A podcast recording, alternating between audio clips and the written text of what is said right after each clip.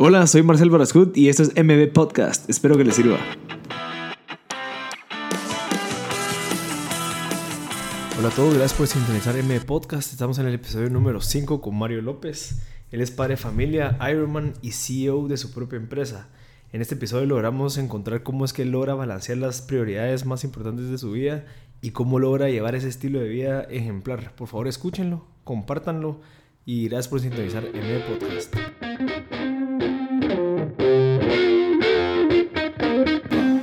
Estamos grabando, Mario. Eh, estamos con Mario López, el fundador de Asista y Asista Drive.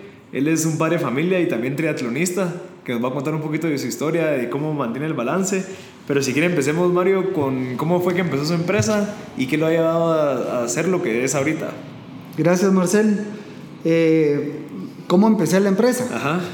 Bueno, primero que todo, siempre me, siempre me han gustado los negocios. Creo que y estoy seguro que uno de, la, de, de, de, mis objetivos desde pequeño siempre fue crear eh, un negocio, uh -huh. sin saber realmente lo que conllevaba un negocio, sino siempre que se te ocurriera algo, ¿verdad? Hasta para jugar con, cuando era niño era, bueno, hoy vamos a hacer con mis amigos eh, detectives y todo, y vistamos los detectives, andamos con una maleta de detectives y no eh, también me recuerdo que pusimos un submarino una vez, pintamos todo el cuarto de submarino y hacíamos como que andábamos adentro del submarino y hablamos y como que tuviéramos radio y todo era imaginado. Entonces creo que esa parte de, de, de, niño del imaginarte cosas, conforme va pasando la, la edad y te va llevando las mismas necesidades a ser creativo es lo que va a ayudar mucho en el desarrollo de los negocios, cualquier, cualquiera que sea, y no necesariamente lucrativo, te va a ayudar mucho en la vida a ser creativo, ¿verdad? Uh -huh. eh, tuve que obviamente trabajar en varias empresas, eh, estudiando yo saqué mi, mi carrera de mercadeo, en las mañanas iba a la universidad y en la tarde tenía un trabajo una rentadora de vehículos. Ahí fue donde empecé a trabajar. Trabajé de rentador de vehículos en Tabarini S.A. Eh, ahí estuve varios años, estuvimos varios de los que estábamos en la, en la Universidad Landívar y compartíamos estudios con trabajar y tener un poco de plata ahí para moverse. Posterior de esto, eh, uno de los trabajos que que, que, quise y yo sabía que había que tener era una corporación grande, uh -huh. donde uno pudiera aprender de diferentes áreas, que no necesariamente era la que uno había estudiado, uh -huh. porque uno ve para atrás y dice en la universidad es importantísimo conocer la base de lo que va a regir el, el, los, cómo poder solucionar ciertos conocimientos o ciertos problemas que se presenten en los negocios. Uh -huh. Pero hay que aprender el día a día, como todo. Sí. O sea, qué hacer realmente y que actúes como, con una reacción que al final se vuelve parte de lo que uno tiene que aprender a hacer cuando se dan esos problemas. Y eso solo lo vas a aprender estando y practicándolo, ¿verdad? como uh -huh. todo. Entonces había que estar en una corporación. Empecé un negocio de un abuelo mío tenía empezó un negocio de 9.99 en la antigua Guatemala. Uh -huh Allá lo hizo crecer, me gustó, le pregunté si me podía compartir algo de lo que él sabía, me dijo que sí, eh, me dio la instrucción, fui a Estados Unidos, empecé a comprar, traje producto a Guatemala, de hecho me fui a la costa sur a comercializarlo, puse unas bodegas, la gente llegaba ahí, fue un momento donde de, de empezar a trabajar sin tener mucha experiencia. Cosa que me llevó a toparme con gente que cuando empecé a crecer, obviamente tuve problemas de que no sabía eh, cómo ver, ahí sí que cómo poder eh, percibir si la persona tenía buenas o malas intenciones. Por no saber eso, caí en que me hicieron varias estafas que me hicieron casi quebrar el negocio. Entonces, Ahí fue donde tomé la decisión y regreso al punto anterior donde dije tengo que trabajar en un lugar donde me enseñe todas estas temas que me topé y estando solo no sabía qué hacer, realmente no sabía qué hacer. Lo que, venía, lo que hice fue, me fue bien, pero dije, si hubiera sabido realmente, ya en la vida del día a día, cómo se hacía esto, no me hubieran pasado. Entonces me regreso aquí a Guatemala y empiezo a buscar, ya con mi currículum, ya graduado y todo, de, caí en una empresa eh, de los países. En ese momento estaban buscando a alguien con experiencia de, exporta, de importaciones de productos. Creo que estábamos muy ad hoc en el momento de que ellos necesitaban implementar la competencia hacia el negocio del 999 y todo ese tema. Entonces caigo, ¿verdad? En una entrevista, estaba en una entrevista de la ESO en ese momento. Y la gerente que se iba de país me comenta, mira, yo por la experiencia creo que aquí me voy a llevar el puesto, porque tengo muchos años de trabajar con la corporación País, pero se queda mi área. Y mi área, por lo que estuvimos platicando en el momento, tiene mucha oportunidad de desarrollo con tu experiencia. Entonces, te voy a dar el nombre del director del área, anda, habla con él y ahorita lo llamo y por lo que me comentaste, vas a ese puesto. Más o menos, ¿cuánta edad tenía usted ahí? Ahí tenía 20 Dos años. 22 años. 22, sí. Entonces, caigo con el tema, ¿verdad? Que inmediatamente me voy a la entrevista, hago clic con el director comercial, eh, me dice, mira, la verdad es que sí necesito una persona, hay viajes a China, hay viajes a... la idea es manejar toda Centroamérica, el crecimiento es enorme, tenés una cantidad de, de, de áreas para crecer, una carrera corporativa que se te puede ir eh, marcando y vas a aprender mucho. Esta empresa pues es enorme, las líderes de Guatemala y tiene áreas de importación, áreas de sistemas, áreas de... Hay mucho donde aprender, área comercial.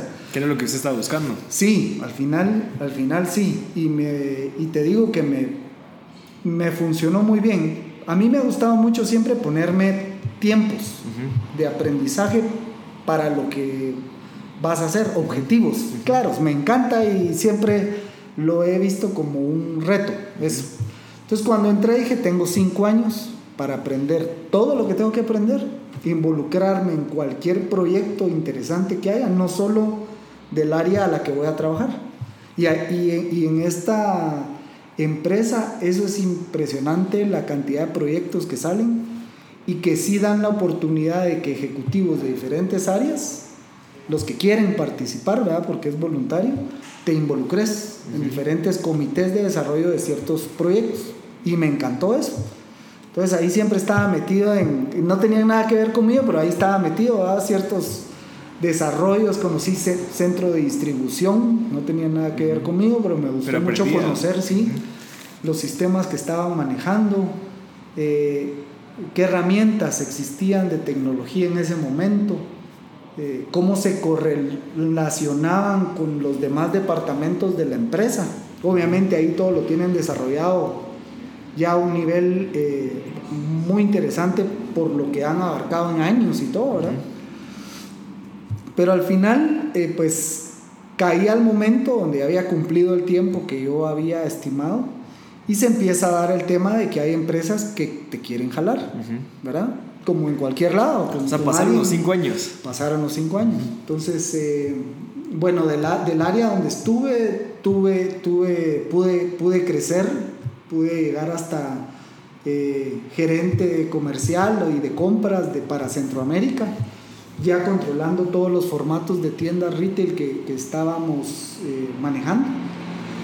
Miraba 17 departamentos en ese momento, que, que era de, tecnología, que en ese tiempo era computación, miraba las telefonías que se vendían los SIMs, miraba línea blanca, electrodomésticos, electrónica, eh, miraba toda la parte de, de, innovación que se estaba manejando en las tiendas. Entonces fue un momento muy interesante, conocí mucha gente, dueños de empresas, eh, proveedores de toda Centroamérica.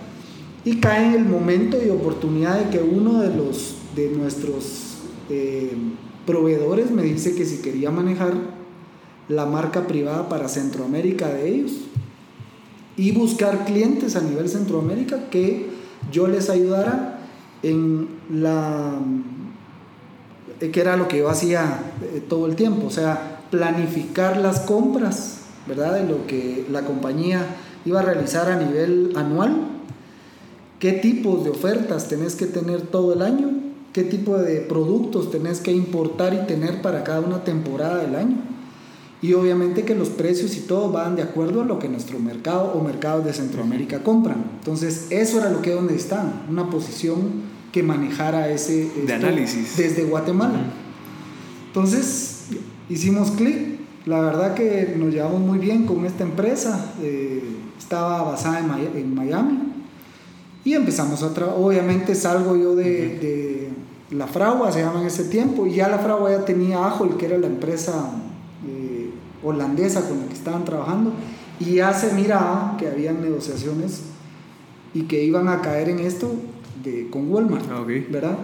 Pero creo que en el momento que estuve, pues era un, fue un momento que se aprendieron muchas cosas muy, muy interesantes. Paso con esta empresa, igual, eh, completamente otro tipo de trabajo, ya eras completamente independiente aquí en Guatemala. Abrí oficina porque sí me gusta mucho el tema de llegar a algún lugar. Me dijeron, manéjalo home office y todo. Yo dije, la verdad que yo sí, por la disciplina que siempre yo me he puesto, quiero llegar a una oficina, quiero tener un horario de trabajo de oficina para no mezclarlo con mi casa, ¿verdad? Y poderlo manejar de esa manera. Entonces me dicen, bueno, eh, mi esposa en ese momento tenía su oficina en zona 10, en la diagonal 6. Fui, partimos la oficina en dos y yo ahí me situaba. Entonces ahí organizaba mis viajes a Centroamérica, la planificación y todo. Dentro de estos que fueron, te digo, otros cuatro años, eh, cae un año de que en Guatemala pues paran las compras extranjeras, no había mucha importación, clientes fuertes de Guatemala, de cadenas de electrónica, electrodomésticos, esos me, me adelantan y se entiende perfectamente que va a cambiar el concepto. Si, si yo no les podía ayudar en tenerle mercadería aquí, eh, en una bodega fiscal donde ellos pudieran sacar lo poco que fueran necesitando y vendiéndole, no me podían comprar más directo de Oriente. ¿Y eso fue por algún cambio político? ¿Qué fue Fíjate que, no, fue una caída económica a nivel general. Esto se dio el año, no me recuerdo, 2008 creo yo, 2007, 2008. Pero se dio, fue un, un, un momento económico fuerte para Guatemala y que obviamente la las cadenas de tiendas que se dedican a esto preferían trabajar con la gente que tuviera el producto guardado aquí, que ellos corrieran el riesgo de tenerlo guardado y que aunque fuera caro, caro revenderlo, pues está aquí, lo pueden revender sin ningún problema y, ven, y, ven, y, te compran lo que pueden vender y ahí van. Entonces, cuando pasa esto, llego yo con la empresa que trabajaba en Estados Unidos y les comento qué momento se iba a dar en Centroamérica no me lo creen y crean que yo era el que estaba de alguna manera, ajá, inventándome el, el, futuro de las, de las metas que yo había, yo mismo me había propuesto realizar año con año y cada año la iba incrementando. Y ahí tenía 31 años. Sí. 31 años. Sí. Entonces, eh, bueno, no, no, no les gustó y dentro de esto tuve la oportunidad de reunirme en los Estados Unidos con una persona que venía de la industria de seguridad electrónica. ¿Cómo lo contactó? ¿Cómo Fíjate que él me llama y me, me, dice, fíjate Mario, que me han comentado que vos viajas mucho a Centroamérica y todo, que conoces mucha gente en el área de, eh, de, de negocios. Y te quiero comer, primo, el primo de mi esposa nosotros estamos trabajando en un área regional aquí en Estados Unidos, en el área de Utah, donde hay una empresa que se dedica a la contratación de personal. El personal es universitario y trabaja solo para verano, ¿verdad? Y nos dedicamos a vender alarmas electrónicas y eso es lo que hoy estamos vendiendo, pero la idea es que nos vamos a diversificar en el área de electrónica de seguridad. Te dije, Chicago seguridad en nuestros países. Cada vez el tema se está complicando más. Sería súper interesante ir a conocer a qué se dedican. Viajo a, Utah eh, me presenta uno de los dueños, un de religión mormón, ¿verdad? Raro, porque es, ellos como que aprovecharon el tema de que eh, al ser mormones ellos ya tenían cierta disciplina de, de estar visitando casas, mm. hablando con la gente, ¿va? Y ah, haciendo un trabajo realmente fue duro, que es andar a pie, caminando, vendiendo algo, porque lo que andaban vendiendo era... Casa, cosas para la casa. Así es. Qué interesante. Y, y, bueno, logran un modelo de negocio que fue lo que yo me di cuenta que estaba, era muy interesante, que era personas que tengan habilidades de relación pública. Y que al mismo tiempo los puedas capacitar con tu producto darle ciertas herramientas de venta, que era lo que ellos hacían, muy puestas en práctica, muy interesantes, de, cómo llegarte a, convencer y que ese momento del convencerte se volviera una competencia entre todos los que trabajaban ahí, que es gente universitaria de cierto nivel en los Estados Unidos, estaban todos en universidad privada, pero que con la venta o cierre de cada uno de estos contratos de alarma, que eran un contrato de 36 meses, ganaban una muy buena comisión. Te estoy hablando de hasta 250, 300 dólares por cada venta. ¿Y ah, de, ese contrato completo? De ese contrato de un sistema de alarma. La idea en, en, Estados Unidos pues hay varias empresas, pero hoy por hoy habrán tres que hacen este modelo de comercial, que al final lo que están haciendo es como venderte créditos de consumo. Porque lo que hacen ellos, a diferencia de Guatemala, es que en Estados Unidos estás regulado por un crédito. Si no tenés buen crédito, no vales nada para alguien que te quiere vender algo, porque inmediatamente ven tu nombre, ven tu ranking de crédito. Y ahí saben si podés o no optar al producto que esta empresa está comercializando. Esa era la clave, el poder entrar con vos primero que todo, contratar a gente joven, atlética, muchos mormones se cuidan mucho con tema de deporte y todo, eh, porque obviamente andar caminando en las calles, imagínate en Estados Unidos, echarte horas caminando y tocando puertas, tenés que estar bien físicamente. No tenés que dar miedo cuando abren puertas, porque ahí sí llegas a la puerta, ¿va? tenés que caer bien y te enseñan técnicas de, de cómo entrarle a la gente cuando lo primero es decirte no. Que eso es lo que pasa, siempre.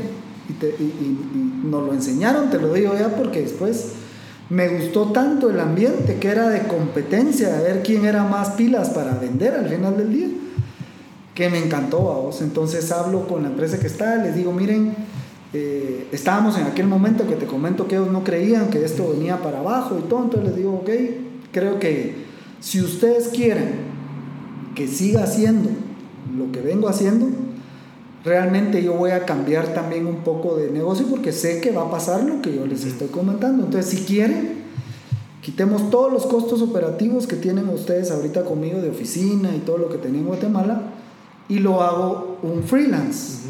Si logro que alguien me compre del modelo que ustedes nada más quieren vender, que es directo, pues lo hacemos. Y de lo contrario, pues hasta que, hasta que esto eh, dure, ¿va? Entonces me dijeron, ok Mario, pues sabemos que, que lo vas a seguir haciendo y perfecto, entonces quedamos con ese acuerdo. Pero mi enfoque me gustó mucho el tema de ella, entonces ya uno de los dueños y este primo de Ana ya me involucran más, me dicen, mira, vemos que en Guatemala hay mucha gente joven, eh, como vos, que son, que tienen, o sea, primero tu inglés es excelente, podés, eh, te gustan mucho las ventas, el como tienen experiencia y todo, ¿por qué no armas un equipo? Y se vienen aquí con nosotros. Obviamente respetando las reglas, leyes, que tengas pasaporte, permiso. Aquí lo fuerte va a ser verano, pero buscamos el verano en cada parte de Estados Unidos. Entonces pueden, ah, pueden repetirse dos veces, hay lugares donde el verano es más largo. San Antonio era un lugar que ellos dijeron, San Antonio el clima es bueno la mayoría del año, entonces un equipo de ventas bueno pudiera trabajar ahí. Aquí en Utah sí hay muy marcado el, el verano, me dijeron. Entonces, bueno, ¿cuánta gente? Vos mandás. Entonces dije, bueno, aquí cuál va a ser mi reto y cuál va a ser mi objetivo. Entonces dije, aprender el negocio, porque me gustó, yo le dije al dueño de entrada, le dije, mira, más que trabajar para ustedes, lo que me gusta es el modelo que han implementado ustedes de volver a la gente que está estudiando y todo, los vuelve en competencia en hacer algo, en ir a hacer el trabajo más difícil que hay, que es ir a vender a la puerta de una casa. Déjalo que vendas. ¿Cómo lo convencen? Era lo que me impresionaba de entraban, habían técnicas de que llegabas, dejabas tu lapicero en la sala para que cuando te dijeran ya no, mira, de verdad que no quiero, no. Fíjate que solo voy a traer mis cosas que las dejé. Entrabas y en ese momento pasabas a una segunda fase de tu aprendizaje donde tirabas otros argumentos de venta en el momento que vas caminando y te quedabas adentro. Ah, qué interesante. Entonces, interesantísimo y, eso fue lo que me gustó y le dije, me gustaría también llevarlo a mi país, la venta al Sé que no, allá no tocas puerta y entras, porque eso allá no pasa. Pero la parte de la seguridad electrónica me gusta. Y veo que es un campo enorme. La seguridad, la verdad es que es impresionante. Tantas divisiones hasta donde te puedes dirigir que ahí sí que uno le pone límite a, a lo que realmente querés hacer. Bueno, empiezo a conocer, conozco proveedores de Estados Unidos de las marcas, eh, eh, de las mejores marcas con las que esta gente trabaja. Me vengo a Guatemala y hacemos el, el, lanzamiento, se iba a hacer en el Camino Real, vinieron gente de la empresa, entrevistábamos eh, gente con, con estos perfiles, ¿verdad? Que fueran vendedores, que hayan tenido experiencia en el área de, comercial eh, que sí hayan tenido cierta, o sea, con lo que yo fui a captar ya más o menos sabía qué perfil teníamos que contratar. Jóvenes, eh, vi y como cuando estuve allá, acompañé y muchas veces me fui solo a tratar de, de comercializar estos productos que eran alarmas, tenías que cerrar un contrato, recibir la tarjeta de crédito y hacer un acuerdo de 36 meses. Entonces ya sabía lo que había que hacer. De hecho, yo pedí ir ellos no querían que fuera, pero hacerlo, pero yo dije, si no lo haces, no, aprendes. Bueno, entonces fui. Cuando regreso juntamos a la mirada, fueron 400 gentes a las que entrevistamos y paramos haciendo el primer equipo de 20 personas, de las cuales logramos, después del programa, que fueron dos meses y medio de estar allá, solo cinco fueron buenos. Todos los demás es donde vas, ahí realmente conocí cuál debía ser el perfil de las personas para soportar la tarea tan fuerte que era hacer ese trabajo ya en verano, porque siempre la capacitación y todo no es en verano, es en cuando está frío y todo. Ya en verano cambia por completo todo. Ya vas con una tupolo, pantaloneta es el uniforme, vas en tenis y el calor allá es arriba de los 100 grados en la calle. Entonces, sí, eso, la verdad que sí tiene otro, otro concepto, lo que al principio te habían dicho. Y eso es estratégico como para que la gente sea, no sé, tal vez el calor te deja ser más confiado, o sí, más adelante te ofrezco algo de tomar. Está, la gente está en las calles, ah, te dicen hasta qué horas. Ah, okay. Porque en la mañana obviamente vos estás corriendo para salir a tu trabajo, no es hora de entrar a hacer el trabajo este. El horario normalmente es llegar después de las 2, 3 de la tarde, eh, que es al mediodía planificas tu equipo, a todos los dejan en calles y a todos los ves a las 8 de la noche. O sea, el trabajo es toda la tarde y en la noche y regresar a la oficina. Entonces, todas las mañanas te pone un área como de universitaria, donde hay apartamentos, ya había piscina y todo, eh, gimnasio en el lugar. Entonces, llegas ahí y la idea era mandar al equipo este de ventas a capacitarse en las mañanas y al mediodía pegarse con los gringos, ir a hacer lo que ellos hacían, empezar a, entrenarte, a capacitarte, pero en campo, no en aulas, ¿va? Que eso era muy interesante porque es más, o sea, vos ves qué contesta a la persona que le estás hablando y qué, es, qué argumento eh, eh, puede esta persona de alguna manera rebatirlo y cerrar el, el negocio, ¿va? Súper interesante. Entonces, pero también te vas dando cuenta de las personalidades que cada quien tenemos. Y hay gente que no puede, no puede eh, no, no, puede masticar un no. ¿verdad? Y, ahí, y, en, y en estos casos son muchas veces el no. No gracias de entrada. No me interesa. Tengo uno. No, o sea, todo era no, no, no. Y siempre hay una salida. Siempre hay una manera de que vos le toques una parte sensible a la persona o que veas en el entorno de la casa que le interesa algo para irte por ahí. Eso era lo que enseñaba esta gente. Y tiene sentido para todo. Ahí te digo, yo aprendí que tiene sentido para todo. Siempre hay alguien que te va a decir que sí. Y la cosa es no quedarse en el camino. O sea, cumplir con lo que vos vas a, por, por, por, el sí. Y la otra persona está parada en el no. Vos tenés que conseguir que te diga que sí. Eso era lo que me gustó de todo esto. Y eso era lo que nos vendieron y eso era lo que nos metíamos en la cabeza el grupo que estaba allá. En la primera ida los acompañé yo. Realmente yo era el área corporativa, no tenía que ir. Me tocó aquí en Guatemala hablar con los papás de cada uno para que supieran qué hacíamos y que no iban a perder su visa, porque todos tienen que tener visa. Había mucho, mucha gente conocida de aquí de Guatemala eh, que se fueron al, al, proyecto. No te digo nombres, después te voy a decir quiénes eran, pero eh, gente conocida, o sea, de universidad y todo, y que tenían capacidad. Gente de mucha experiencia en ventas no lo aguantó.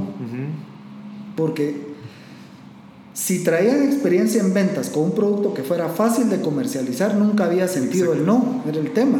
Aquí estabas con un producto realmente que la mayoría de los lugares peligrosos a los que íbamos ya tenían algo de esto, pero lo tenías que quitar y poner el tuyo. Entonces habían técnicas mercadológicas que llegabas a decirle que la esquina donde estaba le ibas a regalar el producto, al final no se le ibas a regalar, pero le ibas contando entre todo el argumento de una manera que había que pagarle a los bomberos, había que pagarle a la ambulancia un fee mensual que al final sí te dan el servicio, pero que ese es el contrato que vas a firmar. Entonces ahí ya te lo compraron, Y todo es cobrado a tarjeta y si tiene buen crédito, nunca van a dañar su crédito. Entonces todo tenía que, moverse ahí de acuerdo a lo que te habían enseñado y, cerrar esos contratos. Yo tengo una pregunta, Mario. Eh, ¿Vos todavía trabajabas en la otra empresa? Ya como un... Freelancer. Ya como un acuerdo de que si lograba yo cerrar ciertas negociaciones con los clientes que actualmente teníamos en Centroamérica, que eran los más grandes de retail de Guatemala, de, perdón, de Centroamérica, los hiciera. como, te, como te comentaba, cada uno durante ese año fueron cerrando las compras ah, internacionales porque eso fue lo que pasó, ¿verdad? Eh, muchas de las marcas privadas que yo le vendía a las empresas todavía aún se ven que las tienen, te digo, muchos años atrás, pero en ese momento pararon las compras, cosa que fue lo que, habíamos eh, percibido iba a pasar y pasó. Entonces, eh, bueno, con ellos al final terminamos bien la relación, pero yo durante este año de aprendizaje y todo, y haciendo las dos cosas al mismo tiempo, eh, y viajando mucho, la verdad que desde que estuve en Fragua y después aquí, el tema de los viajes también se volvía muy recurrente y la parte de la familia también la mirabas vos que estaba, pues yo tenía mis hijos pequeñitos, pues, ¿verdad? Y, y, ese, el, tema de estarlos viendo muy poco también me estaba afectando mucho. Entonces, en la parte del trabajo muy interesante, mucho aprendizaje y todo, pero también en la casa ves vos que los, los niños pequeños, cuando venías, estarlos llevando al colegio y todo era una parte muy importante en la que vos tenés, no hay que dejar esa relación. Sí. Entonces hablo yo ya con, con, Casa Matriz de Utah y les digo, miren, me quedo aquí en Guate, ya sé qué es lo que ustedes necesitan allá yo ya no puedo ir y quiero mandar solo los equipos si a ustedes les interesa. Si no, ¿qué más podemos hacer?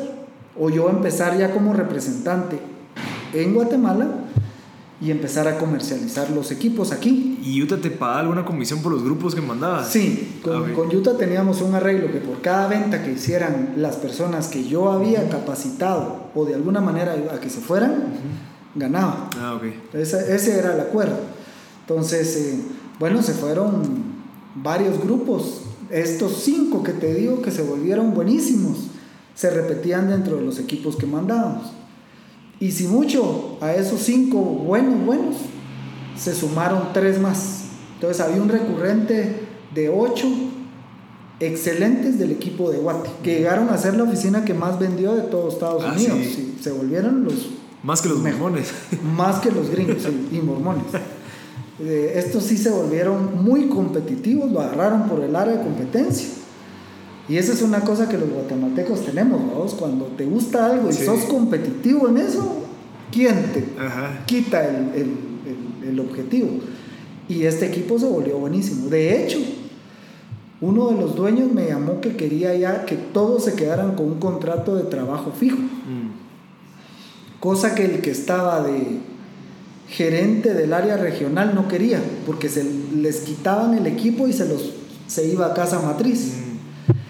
Ese, ese tema que te acabo de contar mató la negociación, porque este gerente regional eh, creó una barrera de comunicación con casa matriz, entonces no quería soltar al equipo Guate. Mm. Y empezó a volver a hacer problemas, rompió reglas de quererse quedar con ellos más del tiempo que era reglamentario por tu visa y todo quedarte. Entonces ahí el proyecto se volvió vulnerable y peligroso para las personas con su visa.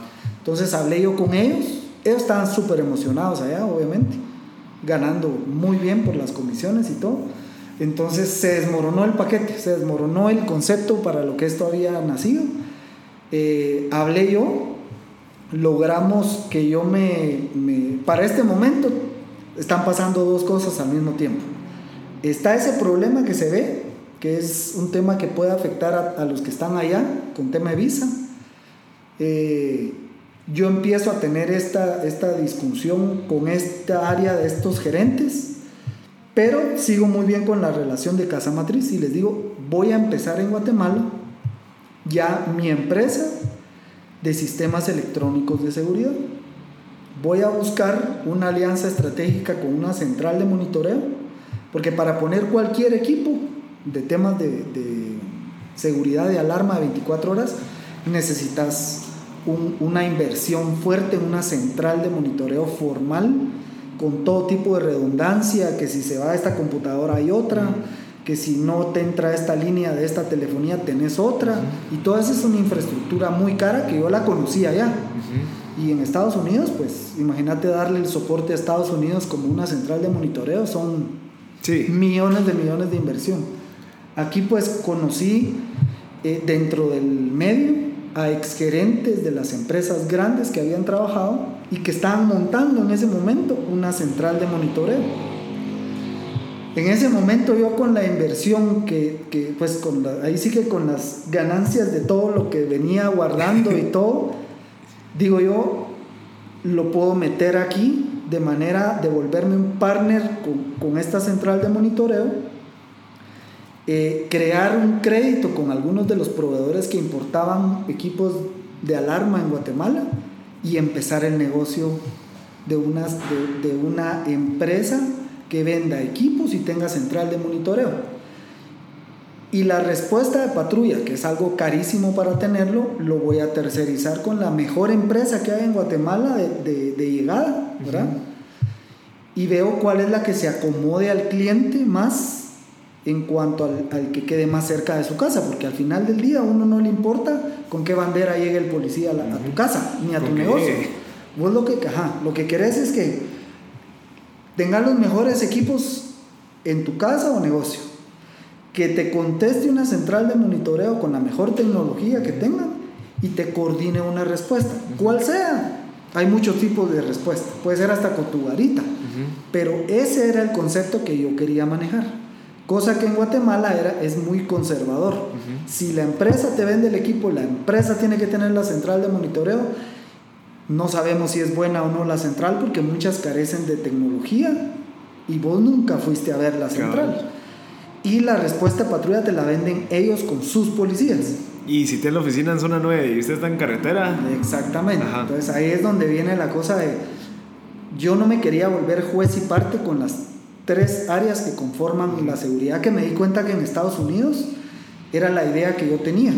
Ellos eran vendedores, no tenían la central de monitoreo y tampoco eran la policía, pero eran los mejores, porque podían coordinar a la mejor tecnología de central de monitoreo, el mejor equipo, buscaban al mejor proveedor de equipo y coordinaban la mejor respuesta que estuviera cercana a donde estaba el cliente. Allá todavía daban servicios de alerta médica mm. De, para, para la tercera edad, cosa que yo empecé aquí en Guatemala. De hecho, todavía tengo como 50 clientes que todavía dentro de su servicio de, de, haber agarrado nuestro paquete de alarma de Asista, tienen la parte de alerta médica.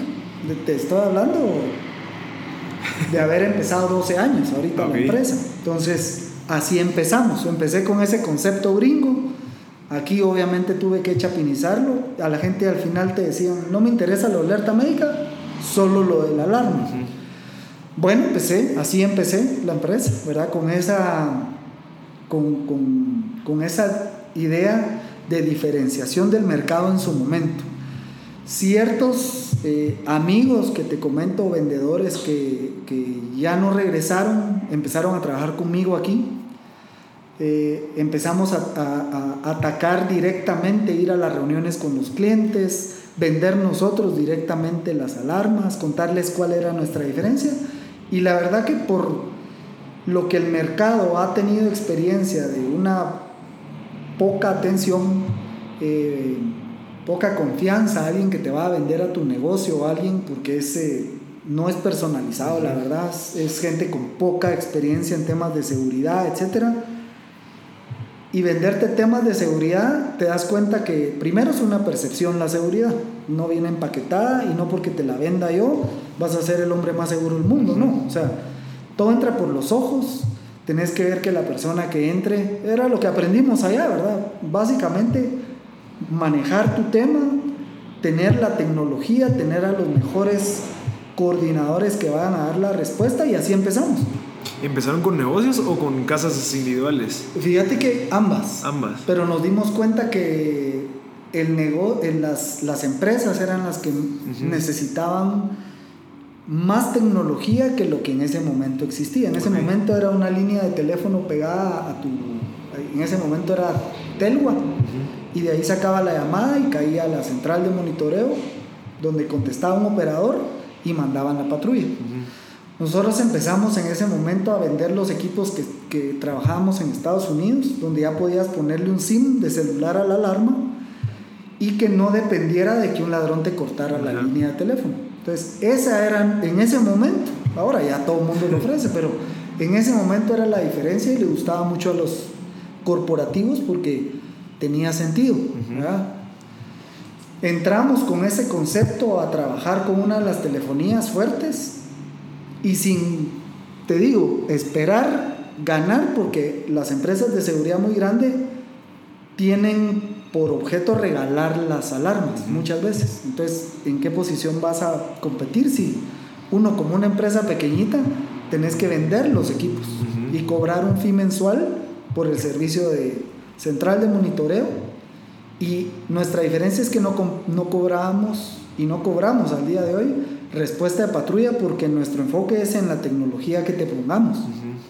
Entonces te tenemos que poner equipo nuevo y estar segurísimos que no va a estar dando falsas alarmas, porque si no nosotros mismos nos metemos el cuchillo. Igual aprendimos en Estados Unidos, ese era el argumento, porque otras empresas sacan su rentabilidad de estar mandando patrullas. Porque cobran por... Sí, te cobran por equipos que saben que en seis meses, si mucho seis, van a empezar a dar falsas alarmas y vos al principio estás qué alegre que vinieron tan rápido. Pero cuando ves tu factura te están cobrando todas esas llegadas. Entonces, el que, ellos pueden hacerlo porque obviamente ya tienen empresas con, mucho capital donde compremos el equipo, pongámoselo y ahí vamos a empezar a, ganar de eso.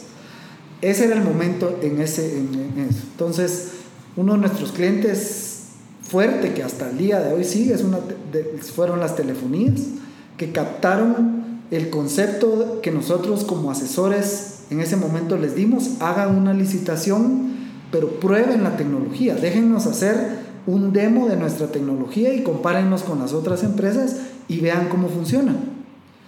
Porque ya fuimos a ver a las agencias y muchas veces los gerentes se van y ni siquiera cierran las alarmas porque no funcionan. Entonces, eh, bueno, tomaron en cuenta la, la, asesoría y lo lanzamos y ganamos. Te digo, cuando me llamaron que habíamos ganado, no me lo creía. porque estábamos compitiendo con las empresas más grandes que más años de Guatemala tenían, pero el tema fue tecnología y el concepto este que te comento de, ahí sí que de, sentido común, de, no, de compremos mejor el equipo y utilicemos la mejor tecnología y bajar las, las incidencias de llegadas de patrulla. O sea, una cosa muy lógica. Y bueno, empezamos ahí. Eso nos ayudó a poder empezar a conocer más al cliente a nivel corporativo, ya con una tarjeta de presentación de una de telefonías y, y, varios clientes, porque siempre parte muy, muy, que es un trabajo interesante y fuerte, es buscar las cuentas más complicadas. Donde vos sabes que te va a llevar mucho trabajo el pensar la estrategia para llegar con ellos, saber cuáles son las debilidades que el, el negocio actualmente tiene, que es vulnerable, que no le ha ofrecido nadie y llegar por ese lado. Y es lo bueno de ser una empresa nueva porque uno puede ser más flexible al llegar a ofrecer algo, no es tan burocrático. Exacto. Puedes cambiar una estrategia muy rápido, buscar equipos o soluciones eh, donde vos te quedes toda la noche buscando la solución, que te contesten, que todo. Y al final del día, como el interés es también es tu empresa y el equipo que está es pequeño, querés ganarte eso. Entonces, en muy poco tiempo peleas las cosas y, y como decís, tenés razón, puede ser mucho más ágil que empresas grandes y burocráticas. ¿Y eso cuánto tiempo fue después de haber fundado la empresa? Mira, así pasamos con ese enfoque del producto de alarmas y respuesta de patrulla, pasamos tres años fuerte, entrándole fuerte, llegamos a tener 300 alarmas en más o menos dos años y pico, ¿verdad? De ahí empezamos a tener ya cuentas clave que nos empiezan a decir, miren, ¿y por qué no nos ofrecen cámaras? Entonces, ahí sí que el que hace mucho era mi concepto, no va a lograr enfocarse. Entonces, dije yo de cámaras no sé mayor cosa. Entonces, voy, pregunto, porque me quedo con la relación con los de Estados Unidos siempre y les digo, ¿y ustedes por qué no tampoco han empezado con el tema de, de cámaras? Pues fíjate Mario que ahorita estamos en esa negociación. Entonces vamos a vender un paquete de cámaras. Te aconsejo estas marcas porque manejábamos siempre el tema que todavía tenían unos amigos trabajando con ellos y por eso manejábamos esa relación. Y yo me dejaba asesorar mucho de ellos porque obviamente tenían un mercado allá, es enorme pues. Me dicen, sí, hay que meterse vos y hay que meterse ya. Entonces digo, bueno, hay que capacitarse. Y lo mismo, busco proveedores en Guatemala, eh, busco dos opciones, logro hacer clic con uno de los representantes de aquí de Guatemala con ellos y empiezo a buscar de qué manera me dan un paquete solo a mí que pudiera trabajar en ese momento con las ventajas que se peguen al, a, a, lo que nosotros estamos haciendo. Siempre en, avanzados en tecnología, un un costo lógico, ¿verdad? Dentro de lo que el mercado está ofreciendo, pero que sea complementario a lo que nuestros clientes dentro del área de seguridad nos estén pidiendo. Y ahí empezamos a manejar el tema de cámaras. El tema de cámaras, te digo, tuvo un, un, una demanda fuerte de tecnología en esos años no había mucha competencia desleal de técnicos que estuvieran vendiendo el producto o que el mismo cliente le diga al electricista poneme las cámaras porque no sabes programar grabadores. Entonces tuvimos un buen momento cuando entramos, nos capacitamos muy bien, logramos tener eh, partners tecnológicos europeos, americanos y, y y chinos. Entonces teníamos las tres opciones para el cliente o corporación que requiriera esto. A nivel casa, pues siempre te piden el más económico. Un, un pequeño, mediano negocio, pues ya quería ver qué opciones habían en cuanto a que su inversión fuera más larga, el ciclo de vida del equipo, entonces tenías que tener esa opción. Y habían empresas que ya nos pedían soluciones muy específicas, que ya habían investigado y que se manejan casi solos y eliminar la parte de un guardia, que es el ahorro que necesitan corporaciones grandes y poner a trabajar la tecnología. Y ese siempre ha sido la línea, tratar de hacer a un lado al personal físico, ¿verdad? No que tengas que carecer de él, siempre lo vas a necesitar, pero puedes tener a alguien mejor capacitado que tome decisiones con la analítica que la información data te mande. Por ese lado siempre nos hemos ido y seguimos con ese concepto. Entonces empezamos, hicimos muy buenos proyectos hidroeléctricas aquí en Guatemala. Eh, teníamos un proyecto insignia con las plantas solares, con un proyecto interesantísimo de, de tecnología española y muy bien durante un tiempo. Empieza lo que te comento, como todo, cuando empiezan los negocios a fructificar, hay 10 más que dicen esto es facilísimo, mañana comprémoslo y lo hacen, ¿verdad? Porque la verdad es que así es. Entonces, la idea es no quedarte en el momento ese donde empieza a masificarse lo que antes era la demanda en el mercado y te quedas como uno más. Entonces, a mí siempre me interesó el tema de dispositivos para vehículos. Algo que te tuviera conectado al carro. Porque mira el tráfico, o sea, aquí estamos parados en carretera de Salvador viendo que te pasan de 60 a 80 mil carros al día y muchos de ellos, si te das cuenta, es transporte pesado, transporte mediano, que está llevando mercadería todo el tiempo. Entonces, ¿qué había en el mercado que controlara eso? Entonces, empecé a investigar, sí me di cuenta que todo el mercado, la demanda en ese momento era de un GPS, ¿verdad? Únicamente. Con esa información la gente estaba tranquila. Saber si te lo robaban ¿Dónde estaba? ¿Dónde estaba? Irlo a traer.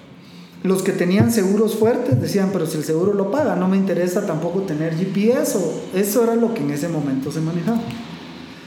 Empiezo a investigar y como trabajaba con una de las telefonías, me, me, nombraron como que yo homologara las tecnologías que, a, que a, a una telefonía le interesara, porque yo sabía que ponete en una alarma, si yo pongo un SIM, está trabajando a través de data, datos. Entonces, cualquier equipo que yo comercializáramos con, la con las telefonías y que a ellos les interesara ese concepto, era interesante para ellos. Entonces, yo hubo un momento en que eh, hice partner con una telefonía, ellos cotizaban los servicios de videovigilancia para los clientes a nivel corporativo, empresas, y nosotros lo instalábamos y ellos mm, pagaban asista. Ese fue también un momento de mucho trabajo corporativo, conocer empresas, dueños de empresas, porque la relación era directa con ellos. Yo les hacía el estudio, les comentaba cuál era el crédito que tenían con la telefonía. La telefonía autorizaba el crédito y se lo cobraban dentro de sus servicios de internet, teléfono, todo. Muy, en ese momento, eh, muy interesante la manera que lo estaban poniendo. Y trabajamos, hicimos muy buena relación con la telefonía. Entonces, dentro de ese momento cae un partner tecnológico sudafricano que tienen, tenía, tienen en este momento patentes de desarrollos de realidad virtual, eh, reconstrucción de accidentes en tercera dimensión, casos de éxito con corporaciones y negocios tan especializados que les han dado soluciones, pero así eh, que han estudiado lo que ellos hacen y les han dado soluciones para que ellos puedan no solo crear productos nuevos, diferenciarse en precio del mercado porque tienen herramientas que les tiran información en tiempo real y que con esa información y esa tranquilidad de que sabes que la flota está en la calle, puedes tomar decisiones de bajar costos. Entonces, veo tan interesante esto y le digo, mira, no sé, yo creo que todavía para telefonías aquí en Guatemala, pues no es un, una línea de negocio que quieran desarrollar, pero a mí sí me interesa. ¿Cómo cayó ese, ese contacto? Fíjate que él llegó a la telefonía y como, como te digo, yo estaba homologando ah, tecnologías, le dicen, a nosotros no nos interesa en este momento, pero vayan y hablan con Asista, que ellos, nosotros trabajamos con ellos y puede ser que a ellos les interese también. Ellos tienen una manera de homologar equipos que trabajan con nosotros y, y nos dirán si realmente casa con nosotros. Hablando esto, me doy cuenta yo que al que le interesa más es a mí, porque ya ahora ya podía entrar a un segmento que era la este universo de GPS que se está vendiendo en Guatemala y la verdad que es muy poco lo que se ha logrado colocar dentro de la masa vehicular que hay, pero para entrar necesitabas tener una diferencia muy grande.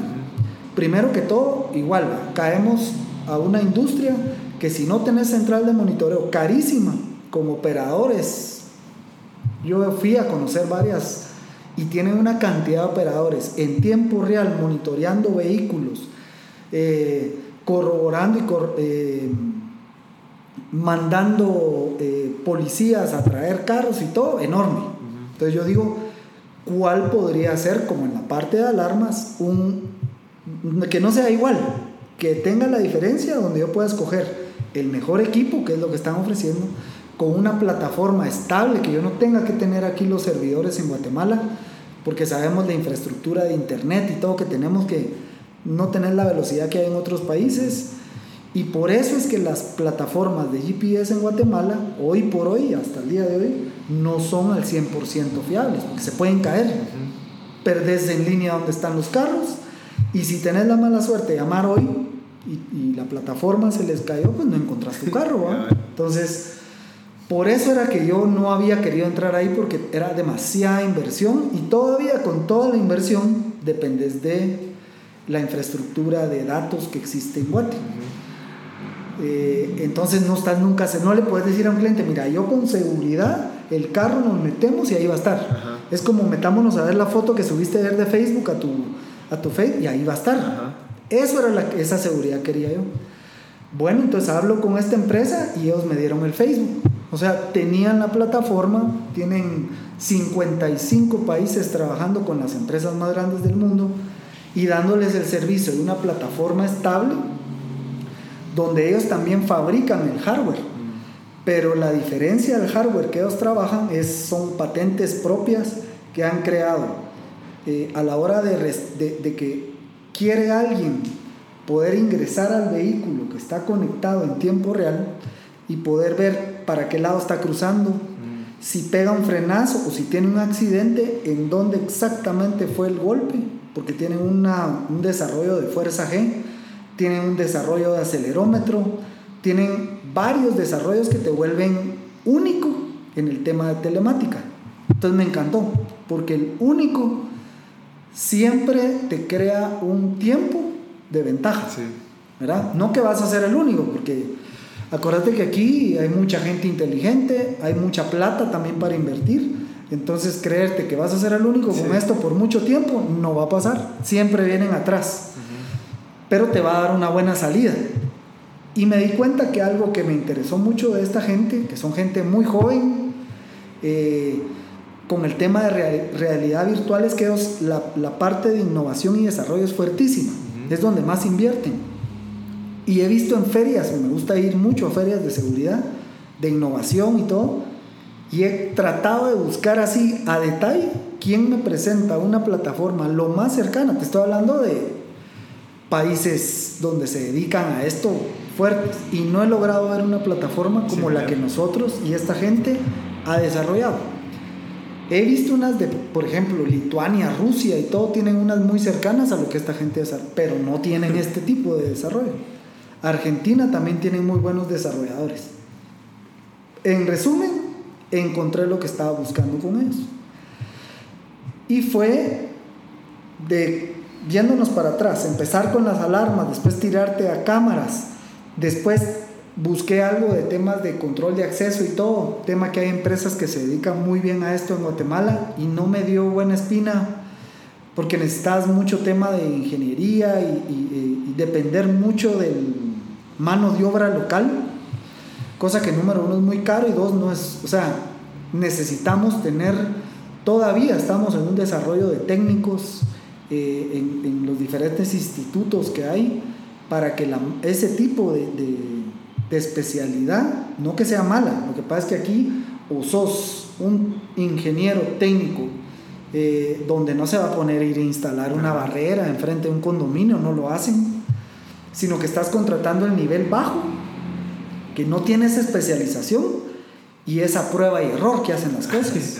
y todo lo hemos vivido en los condominios, funciona un tiempo las barreras, después no ves que la gente ahí está dándole y sí tienen la voluntad, pero no tienen finalmente la experiencia. Entonces dije, esa parte sí se me hace complicado, andan ofreciendo eh, integraciones para edificios inteligentes, caemos con el mismo técnico, complicado. Y dar la cara aquí en Guatemala con una empresa que ofrezcas todo esto y no lo puedes hacer, eh, ¿verdad? te vas a eh, meter en un problema que te pueden demandar. Sí, y sobre todo, peor más que más allá de una demanda y todo, tu imagen. Aquí en Guatemala, como, no como en otros países, todo el mundo nos conocemos y caes al tema de nombre. Este me vendió una porquería, dijo que sí funcionaba, no funcionaba, y me dejó con todo el equipo de última tecnología que no sirve para nada. Entonces, no, que, no, no quiero entrar eh, en ese tipo de cuestiones si no, lo, si no estoy yo claro, seguro del soporte que voy a comercializar algo que sobre todo donde yo me meto tiene que haber un recurrente, porque es parte del negocio. Yo pongo un equipo donde va a tener, vamos a tener que armar un matrimonio, por lo menos a 36 meses, donde ambos sepamos que cuál es mi responsabilidad y vos como cliente es pagarme y obtener un servicio de, buen nivel, mejor de lo que encontrás en la calle. Ese es nuestro matrimonio. Y para eso tenés que cumplir con tus responsabilidades, como todo, ¿va? Entonces, había que buscar ese, ese match de, un partner tecnológico. Lo encontramos y ahí hemos venido haciendo este trabajo que no lo hemos masificado y la verdad que la gente ponerlo en una valla es muy difícil, porque lo que hemos hecho hasta el día de hoy y que trabajamos, te digo, cuando empezamos esto, lo que hice por estrategia con el área comercial fue buscar los líderes de cada una de las áreas. Buscar logística, buscamos, no es por hacer publicidad, pero DHL, ¿verdad? Eh, en el área consumo masivo, alguien fuerte, central de alimentos, y así empezar a buscar a los clientes fuertes para hacer nuestra estrategia de presentar eh, nuestros productos, ponerles el demo, hacer funcionar la plataforma y que ellos reciban bajo requerimientos específicos data que para ellos hasta el día de hoy nunca han recibido con un dispositivo de GPS. Claro, me decían, mira, nosotros hemos trabajado con todos los GPS y marcas de, de, Guatemala, pero lo que nos estás ofreciendo, si lo podés demostrar, ahí vamos a hablar, porque entrar a esas mesas donde ya hay gente con experiencia en esto, no estás hablando de un producto que, que sea hoy el primer celular que viene a Guatemala, no, esto ya lo trabajan. Entonces me empiezan a pedir unas matrices de requerimientos, como cuando haces tu listado de Navidad. A mí me gustaría que me dijera el carro cuando hace tal cosa, cuando para en un lugar, cuando es golpeado, cuando te empiezan a entrar en detalle de todas las interioridades de lo que te hace perder dinero en el giro del negocio de ellos. Es ahí donde ese se vuelve nuestra especialidad. Cuando yo escucho que en tu giro de negocio tenés necesidades más allá de la de encontrar al carro robado, ese es mi cliente, esa es la especialidad de la casa. Entonces yo entiendo tus requerimientos, vulnerabilidades históricos de problemas, no necesariamente robos, porque cuando hablamos de robo caemos enfrascados en un tema de seguridad que aquí está manejado muchas veces por gente que, entre comillas, tiene experiencia porque estuvo en el ejército, porque, y no necesariamente aportan a un área financiera. O no le aportan al área de operaciones, al área de mantenimiento, a una gerencia general. No me aportan ahorros eh, donde mi flota, por no tener ese tipo de controles en la calle, me están dejando de ganar dinero, me están, eh, se están saltando procedimientos, controles que si los tuviera, no pierdo dinero, número uno. Y dos, me crean un área de oportunidad de ganar más. Exacto. Nadie, te digo, en lo que hemos estado trabajando ahorita estos cuatro años, nadie volteaba a ver hacia el lado porque todo, todo el mundo protege el área de flota. Dice, no me los toquen si vamos a bajar costos, que sea en quiten mercadeo, quiten no sé qué, quiten por aquí. a aquellos no me los toquen. ¿no? Los carros, los mejores, los pilotos, denles bono. Eh, la gasolina, pues si se la roban, ahí vemos cómo le hacemos. Sabemos que nos roban tanto, pero sigamos así, vamos. Y eso cada vez gasta más. Ahora necesitas más carros. Las rutas que antes hacías con tres paneles, ahora por el tráfico, que ya te has dado cuenta que pues, salir a tres reuniones de, a nivel comercial te mata el día completo. Entonces, en negocio quiere decir que ahora para abastecer mis tres puntos de venta ya necesito seis carros. Porque voy, regreso, me pide más, vuelvo a salir. Entonces las flotas de los carros se han vuelto tan grandes que también así se vuelven los problemas de grandes. ¿Qué, ¿Qué, están haciendo esta gente que no regresan? ¿Por qué me gastan más? ¿Por qué agarran rutas peligrosas y no las que yo he definido que tienen que agarrar? ¿Por qué no hay algo que me avise que están rompiendo reglas cuando salen de aquí? Todo eso es lo que nosotros estamos programando, porque al final lo que estamos haciendo es poniéndote una computadora en el vehículo, programándola, y de esa manera darle el seguimiento, sin que tenga que haber un operador en las oficinas de ellos, montándole reglas a la computadora que cuando el piloto rompa esa regla, rompa los criterios que programamos, nos tire una notificación. Ellos lo pueden programar de manera que descuente bonos que tiene ah, el área corporativa, el área comercial, el área de... O programar mantenimientos o programar, ponete aquí, han trabajado en Europa y todo, mecanismos comerciales de dar puntos, bonos, descuentos y todo si la gente cumple las reglas. Ya no tanto con el garrote, ¿va? te voy a descontar o te voy a despedir o no.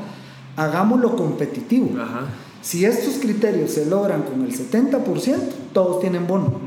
Entonces hemos vuelto eh, grupos de competencia dentro de las organizaciones por querer aspirar a estar en un grupo VIP de, pilotos o, o, de diferentes roles dentro de la empresa del área de logística que quieran estar ahí.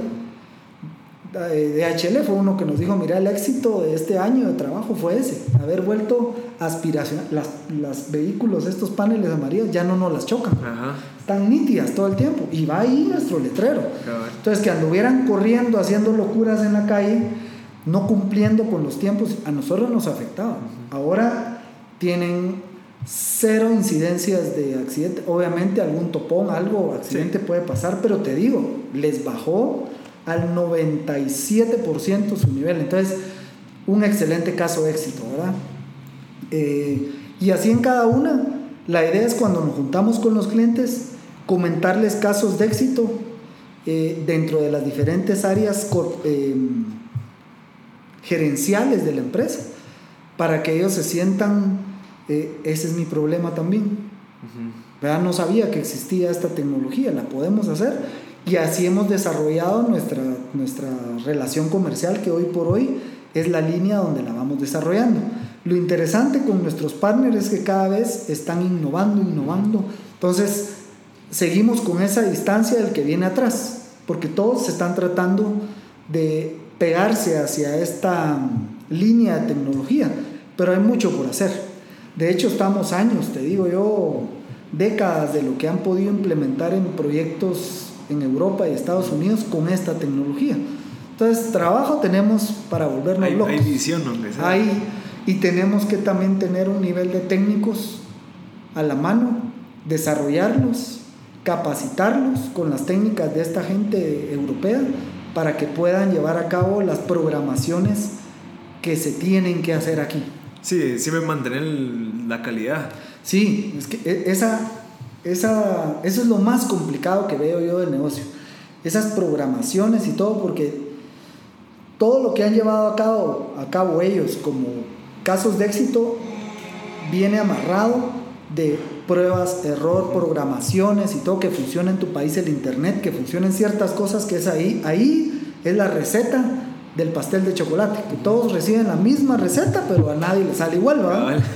Y esa es la cosa aquí, que tenés que aprender a hacer esa receta como la que probaste allá, con todo lo que tenés a la mano aquí.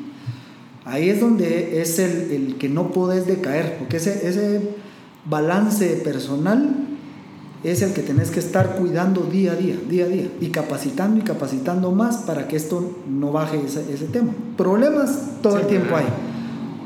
Cuando estás en la tecnología, sabes que todo el tiempo van a haber problemas. No sé si una vez te comenté, si se, ahí sí como decían uno, si se arruinó el Challenger de la NASA, no se va a joder esa tu licuadora, dicen, vamos. Todo se arruina. Lo que pasa es que tenés que tener un equipo capacitado para resolver los problemas. Mire, Mario, y ahorita, digamos, ¿cómo fue esa transición de ser un, digamos, colaborador dentro de una empresa que ya tenía una corporación a volverse, pues, el dueño y el líder de, de los proyectos que estaba haciendo?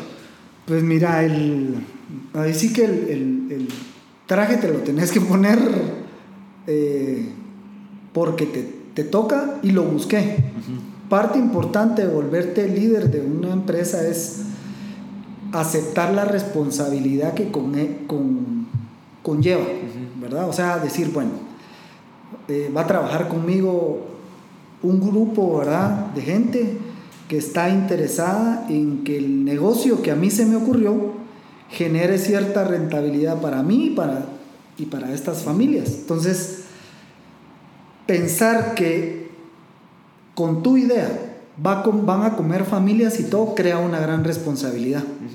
Entonces hay que aceptar esa responsabilidad primero para decir, la acepto y, y, la voy a llevar a cabo de la mejor manera que la, que la, que la pueda llevar. Obviamente esto no es que la pueda, quiere decir no con lo poco que sé, eh, vamos a ver qué pasa, no, sino seguirte capacitando todo el tiempo y seguir aprendiendo, porque todo el tiempo vamos a aprender, nos vamos a morir sin haber aprendido mucho, pero la idea es eso, de estarse enriqueciendo de lo que la demás gente te puede aportar, conociendo gente nueva, moverte en diferentes círculos, que la vida y, tus, y, tu estilo de vida te lleve, pero enriquecerte cada vez más, ¿verdad? Conocer gente y, que eso te lleve a, hacer una mezcla de todo lo que tenés que hacer.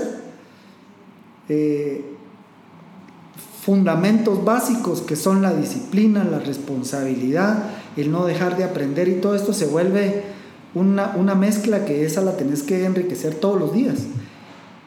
Y todavía con toda esa buena voluntad de querer hacer bien las cosas y todo, puedes fracasar. Ah, o sea, uno nunca está parado en la, ¿verdad? Hemos visto que han fracasado las organizaciones y, empresas más grandes del mundo. Nunca estás exento de que eso pase. Entonces, la idea es esa, de tomar esa responsabilidad, formar un buen equipo. Creo que esa es ya una parte en que vas eh, adquiriendo esta, eh, estos conocimientos o, de, o de alguna manera que sea el el donde puedas delegar, buscar un buen equipo, que tengamos las mismas ideas hacia dónde vas, eh, que se emocionen de lo que estamos haciendo, porque esta emoción de buscar la tecnología, buscar el ser diferente y todo, sí te crea una, una pasión, una emoción, un, esa felicidad de lo logré, aquí está, ya funcionó, lo vemos funcionar y te emocionas y todo. Ese equipo es el que en cualquier negocio creo que es importante para no tener una monotonía de estar en alguna línea de negocio que no te llame la atención o que haces lo mismo que todos. Y, la, y la diferencia va a ser el precio, vamos. Eso va a ser bien triste. Porque ponerte a pelear por precio en productos, híjole, sí, yo te diría, ahí sí me matas. Yo, cuando un cliente te pregunta, ¿me podés vender más barato? Mejor le digo yo, yo tengo clientes que me pagan más caro de lo que te había dicho la primera vez, va vos, porque les ofrezco mejor, más, eh, un, mejor soporte, un mejor producto, un mejor, una mejor solución que irnos de entrada a pelear por precio. Eso en cualquier giro de negocio, vamos, es deprimente. Siento yo que eso sí está fuera de lo que... Saliéndose del océano rojo, como me estaba ah, diciendo. Así es. Del océano azul. Y digamos, ahorita, eh, bueno, si quiere toquemos el tema del triatlón, de, de ser Ironman. ¿Nos puede contar un poquito cómo llegó a ser Ironman? Bueno, este es para, primero te explico qué es el... Estamos en el deporte de la triatlón, que es nadar, hacer bicicleta y correr. Dentro de eso em, existen triatlones de una organización que se llama ITU, que son eh, triatlones rápidos, en la que haces, se llama sprint, la que haces eh, de 750 metros nadas, haces 20 kilómetros en bicicleta y corres 5. Esa es la que tu primera carrera que deberías hacer si te interesa el deporte de la triatlón. Al final la triatlón es un deporte, a mí me encantó por, por el reto que se vuelve lograr no solo nadar, al mismo tiempo tenés que estar eh, haciendo un deporte tan duro como es el ciclismo, porque para mí dentro de los tres es uno de los que me he identificado muchísimo. Es durísimo, el ciclismo es durísimo. Nunca hay un límite de alguien que te diga se puede hacer más rápido, se puede subir esta cuesta más duro. O sea, como puedes pasear en una bicicleta, la bicicleta se puede volver tu peor, eh, ahí sí que herramienta de, de sufrimiento. Y la carrera, pues todo el mundo la ha experimentado, es un deporte lindo, hay diferentes distancias, como te digo, esta es de 5 kilómetros, entonces, empezando la triatlón, es una buena línea hacer la sprint, después viene la olímpica, que es una distancia en la que haces 1500 metros nadados, haces bicicleta 40 kilómetros y corres 10. Ya empieza ya la distancia a volverse interesante cuando llegas a la olímpica deberían ser las, la línea en la que te volvés el triatleta. De ahí empieza la larga distancia de triatlón. En la larga distancia de triatlón está el medio Ironman, le llaman, que es un 73 realmente. Eh, en Estados Unidos le pusieron 73 porque es en mías. la sumatoria de lo que vas a hacer en natación, bicicleta y correr suma 70.3 millas. Y de ahí el más grande es el Ironman completo, que ese es el 140.6. Entonces, el doble. El doble. Lo que haces es, en un medio Ironman vas a hacer 1.9, eh, casi los 2 kilómetros de natación, ya se vuelve mucho más, el reto más fuerte. Haces 90 kilómetros de bicicleta y vas a correr una media maratón al final. Que son 21 kilómetros. 21 kilómetros. Ya es una prueba, te digo, muy fuerte. Tenés que prepararte para, para, eso. Bueno, todos saben que hacer una media maratón sin nada más antes es durísimo. No digamos ya con todo lo que te conté. Y pues ese, e, ese es el concepto de un medio Ironman. Y el Ironman, el que te dije que es el doble de distancia, ya haces 4 eh, kilómetros de natación, vas a hacer 180 kilómetros de ciclismo y vas a correr una maratón. Que son 42. Ya son 42 kilómetros. Para cada una de todas las que te acabo de comentar hay un tipo de entreno. Eh, todas tienen un enfoque diferente, las de corta distancia y las de larga distancia. Los entrenos tienen que ir de acuerdo a, a ese objetivo.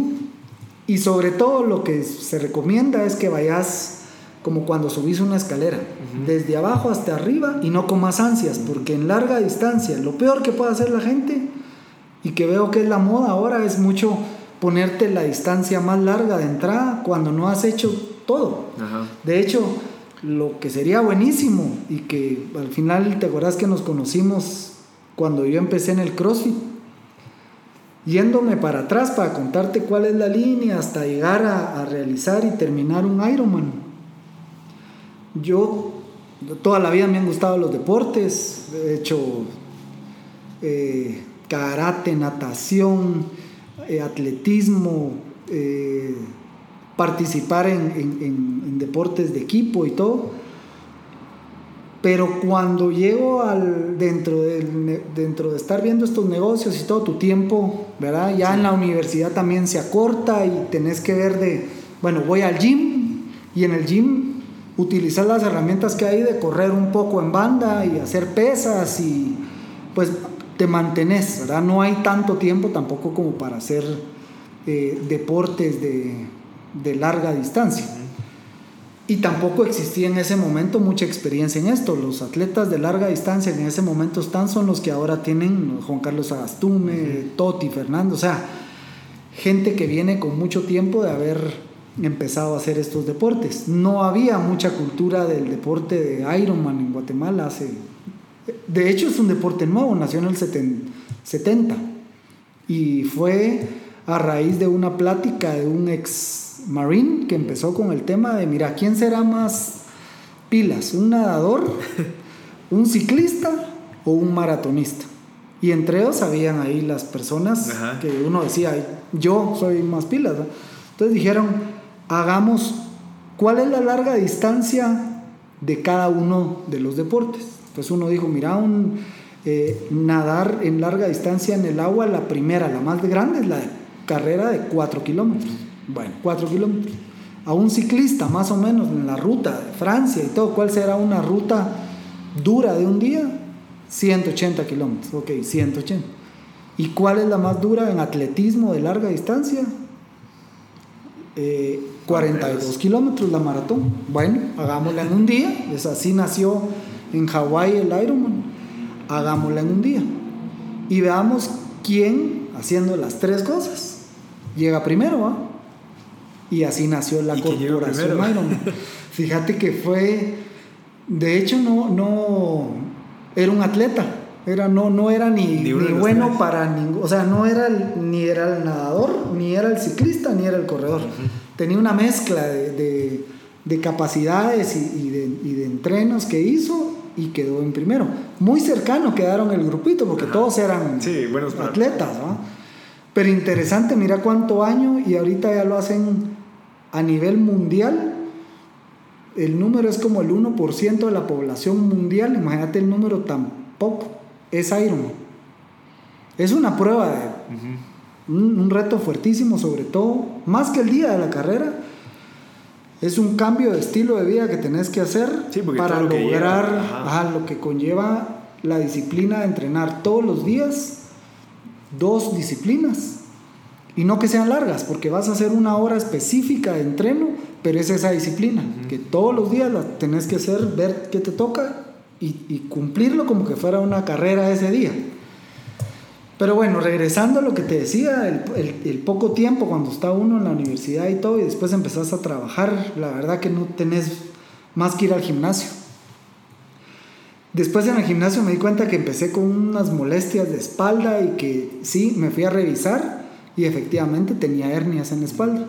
Me dicen, voy con doctores y yo digo, no hombre, ¿cómo va a ser que yo tenga una hernia y ahora operación y todo. Llego y efectivamente te tenés que operar, me decían los doctores. Y empiezo a hablar con, como toda la vida lo he hecho, con todo el mundo, hasta que uno me dijo lo que yo quería oír.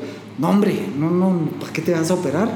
Cambia la cama y cosas así que te dicen, ¿verdad? Y uno, eh, oís lo que querés oír, siempre es, así es el ser humano cambié mi cama y todo, y todo. Y entre todo esto que estaba yendo al gimnasio con dolor y todo, paso por un gimnasio de CrossFit. Veo lo que dice y digo, qué raro. Y estaba en el momento que al gimnasio ya, te ya me había aburrido ir a hacer bíceps y tríceps, y todos los días la misma cosa. Voy y me, y me doy cuenta que es otro tipo de deporte donde todos los días es una multifunción de varias habilidades. ¿Verdad? ¿Te acordás que hicimos CrossFit? Y me encantó. Dije, oh, chicas, el día que estaban viendo subir lazo a la gente y después se bajaban y se subían a la barra, hacían abdominales, dominadas, cargaban pesos y todo, dije, voy a probarlo a hacer hasta que ya no aguante caminar porque por el tema de la espalda. Se lo comenté a este a, la instructora de ese día que yo tenía este problema me dijo, vamos a trabajar mucho en tu parte del, core, del core de tu abdomen y espalda abajo. En pocos meses estaba esperando que me pasara algún dolor o algo, obviamente por, por el histórico que traía de las hernias, y se me fue por completo. A diferencia de lo que mucha gente decía al CrossFit, que te vas a lesionar y todo. como todo, estaba muy, muy atento de los ejercicios que hacía, no comer ansias y ponerte a levantar pesos ridículos, ¿verdad? Porque no solo ahí te golpearías, te golpearías en cualquier lado. Y, y, te empezás a sentir más fuerte, más fuerte, y veo que salió una carrera de 5 kilómetros. Y le pregunté yo a la coach en ese momento, mira, ¿y crees que me puedo meter en una carrera de 5 kilómetros? Me dice, la verdad que sí, deberías de meter. Y yo, chicas, que ya lo más que he corrido es aquí, cuando hemos hecho aquellas pruebas de dar vueltas por aquí, todo, una mía o cosas así, pero la última vez que corrimos los 5 me sentí bien. Bueno, hagamos el plan, pues, primera carrera de 5. Me metí, me sentí bien y todo, de 10. ¿A qué de 10 busco? Me metí a 10. Después eh, salió una de 15, creo yo que había hasta una, hasta San Cristóbal, fuimos a meternos porque era de 15 o 16. Después sale la primera que dice uno, dice media maratón. Qué locura, ah, y Cobán y todas estas en el medio y todo.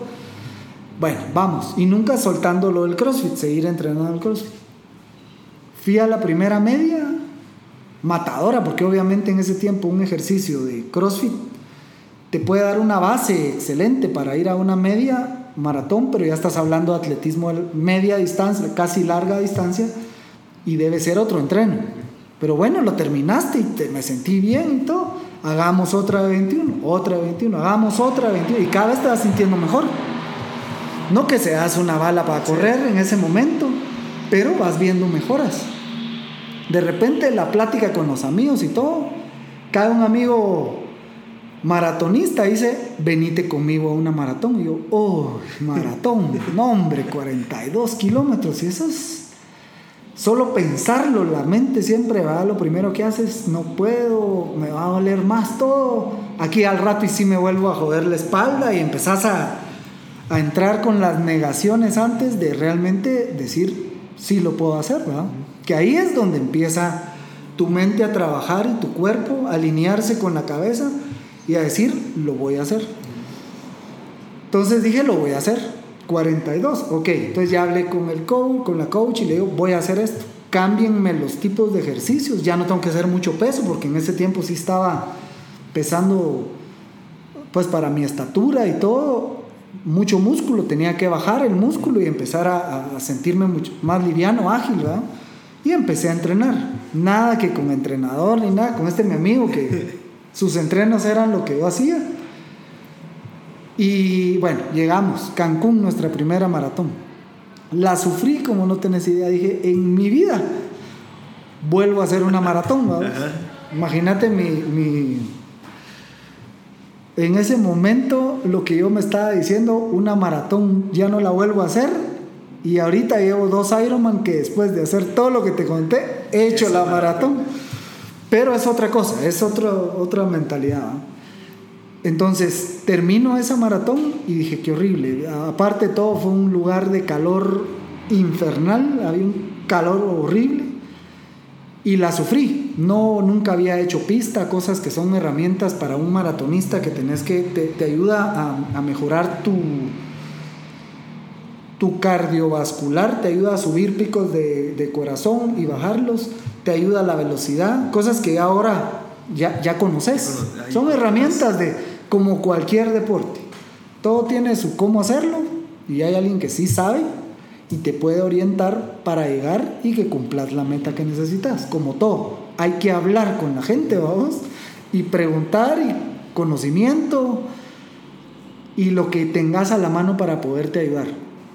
Bueno, pasa la maratón y de ahí digo, bueno, ¿Qué otro reto se, ahora se nos ocurre, vamos? Y dentro de unos entrenos de CrossFit, llega un día a entrenar a alguien con una camisa, que era, te comentaba hace un rato, que decía Ironman. Y salimos y todo a correr, y ese día tocó, de hecho, correr mucho dentro del ejercicio que nos tocó. Me impresionó la habilidad que tenía. Y llegaba fresco como una lechuga, vamos a hacer lo demás y todo. Y de último, me acerqué le dije, vos, ¿qué es eso que tenés ahí que dice Ironman? Entonces me dice, ay, me contó. Así todo emocionado, pero nada de ponerlo como muy eh, de, de, tan complicado. Y a, regresar en la noche a googlearlo, vamos, ¿qué es el Ironman? Cuando empiezo a ver las distancias, tanto de media como de larga distancia, digo, ah, la gran diabla estaba usada, sí, es otro mundo. Aparte que no puedes pensar en eso si ni siquiera he hecho una triatlón. Bueno, entonces empezar a ver con quién hablo del medio, ¿verdad? Que haya hecho una triatlón. Entonces, en el gimnasio, en, el Sporta que vamos, viene alguien, habló con otra persona eh, y sale que hay un, atleta eh, olímpico, de hecho, y de la federación y todo, que estaba ahí entrenando. Y le decimos, mira, ¿querés ser nuestro entrenador? Y va, está bueno, no sé qué. Entonces empezamos a armar un equipito ahí para entrenarnos para hacer nuestra primera sprint, la que te comento, la primerita. Ponemos fecha, vemos el calendario de la federación y todo, y es en el puerto, vamos. ¡Qué emoción! De... Siempre se siente duro los entrenos, nos hizo nuestros entrenos, bien orientados, por cierto. Y llegamos a nuestra primera sprint. Uf, chica, en el puerto. Aquel calor y toda la cosa. Durísima. Me recuerdo y la tengo clara de la primera que fui. Que dije, qué dura. Hagamos otra igual. Porque o, te querés sentir bien haciéndola. ¿verdad? O rapidito te querés, la mente o, la misma presión de social, tirate a la otra ya la más. No, hombre, hay que salir gozándose esto, si no para el deporte y ya no lo seguís haciendo. La idea es que te sientas bien. Entonces, otra vez, coach, ponenos otra. Y nos pone otra, vamos otra media. Otra sprint, perdón. Hicimos ah, como cuatro sprints. Después salió la oportunidad de meternos a una olímpica. Esa fue matadora porque ya estás hablando del doble de todo la primera distancia. Y de ahí Hombre Maya, que era una carrera eh, en Petén, lindísima el lugar, te digo, de los lugares más lindos, hacer una triatlón, que no es ni sprint ni olímpica, es un híbrido ahí, pero como es con subida y subís a, a, la ruina y corres entre, entre ah, ellas, es impresionante. Entonces pasé realmente como año y medio haciendo estas carreras de corta distancia y, y se empieza al mismo momento a, crearse un tema de familia. Ya mi esposa y todo el mundo al ir a ver las carreras se emocionaron. Y, ya venían haciendo CrossFit, eso sí. Pero dicen queremos meternos a hacer a la primera también. Entonces ya se volvió un tema de que no estás haciendo ejercicio solo, sino se involucra ya la familia. Se mete ya mi esposa a hacer con nosotros, empezamos a hacer otra vez nuevamente sprint para llevarla a que entre por donde tenía que entrar, sprint y varias sprints llega a ser también su olímpica. Y en el segundo año es donde decimos, como meta, hagamos la primera media Ironman. Y ya para eso ya es un proceso. Ya hablas, te sentás, hablas con el entrenador, ves la fecha en el año, que se adecue a tu trabajo y todo, porque todo esto es alrededor de, no has dejado de hacer nada. Ni papá, ni el empresario, ni, ni, te vas a dedicar a hacer deporte, porque tampoco ya estás en el en la edad y en el objetivo de vivir de eso, pues, sino es un hobby al final del día. Entonces empezar a, a buscar de qué manera todo se va adecuando, escuchar qué tipos de entrenos son, cuánto tiempo vas a necesitar y decir, bueno, lo vamos a hacer, lo haces bien hecho, así, coordinado, planificado y todo. Bueno, nos vamos a ir en septiembre. Te estaba hablando que esto lo estábamos hablando después de la de, de Hombre Maya, que fue noviembre en ese tiempo, por ahí lo hacían. Y emocionados, pues empezar a entrenar y todo el otro año igual vas a hacer todas las carreras que hagan eh, triatlones aquí que te sirve para acostumbrarte a hacer transiciones y todas las cosas que hay que aprender, y ahí sí que esa solo experiencia te lo da, para llegar a la carrera esta larga. En Cozumel dijimos, vamos a hacer la primera. Una emoción que no tenés idea, vamos. Y para todo esto estaba entrenando mi esposa conmigo. O sea, armamos los grupos, obviamente los hombres entrenan y, y se les hicieron sus entrenos y todo, y bueno, nos fuimos mira el, ambiente de estar vos conviviendo con atletas de todo el mundo y gente que sí se dedica profesionalmente a esto. verlos correr con esa, porque hay como para todo, hay tiempos de tiempos, como corre una persona, el que corre como a nivel profesional, igual en la cicla, igual a todo, ala, te hace sentir, te da una importancia que no tenés idea, vamos, y, que no está ni al nivel de estos profesionales, pero te hace sentir así. En esa semana te sentís un pro. Y bueno, hacerla y todo, la verdad que nos fue por los entrenos, gracias a Dios siempre yo me he puesto metas y he regresado con una mejor... Eh, resultado. Un mejor resultado de lo que me he puesto, que me la pongo dura, me pongo difícil los tiempos y todo, pero ahí sí que el, ser disciplinado y todo te lleva a que ahí sí que el resultado ha sido bueno. Y de ahí determinar ese medio, dijimos hagamos otro medio, siempre no con el primero y tirarnos a otro, sino hagamos otro. Hicimos dos más. De Gran Jaguar de Guatemala, te digo, durísimo, mucho más duro que un medio de otro país. tenía mucha subida. Las condiciones aquí, pues, eh, dentro de la carrera, los abastecimientos no son como estas carreras que tienen por la cantidad de atletas, hay mucho patrocinador y hay muchas cosas que te están dando y todo.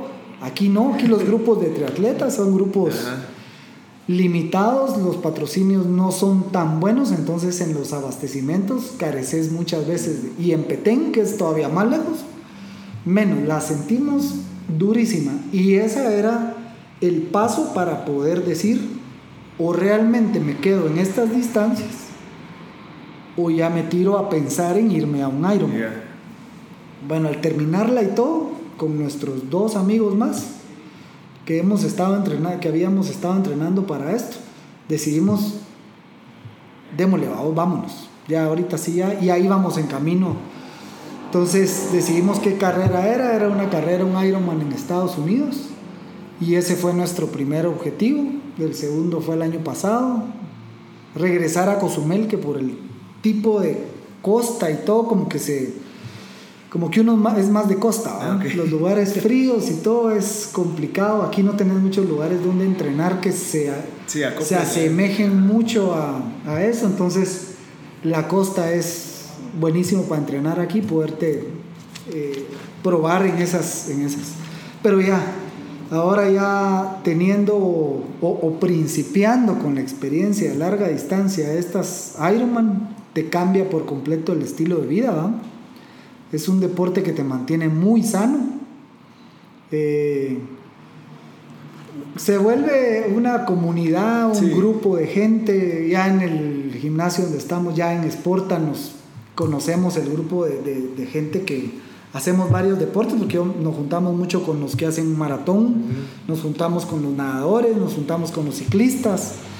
Entonces, convivís con los diferentes atletas y formás grupos donde por tus fondos que tenés que estar haciendo en la calle, vas y los haces con ellos.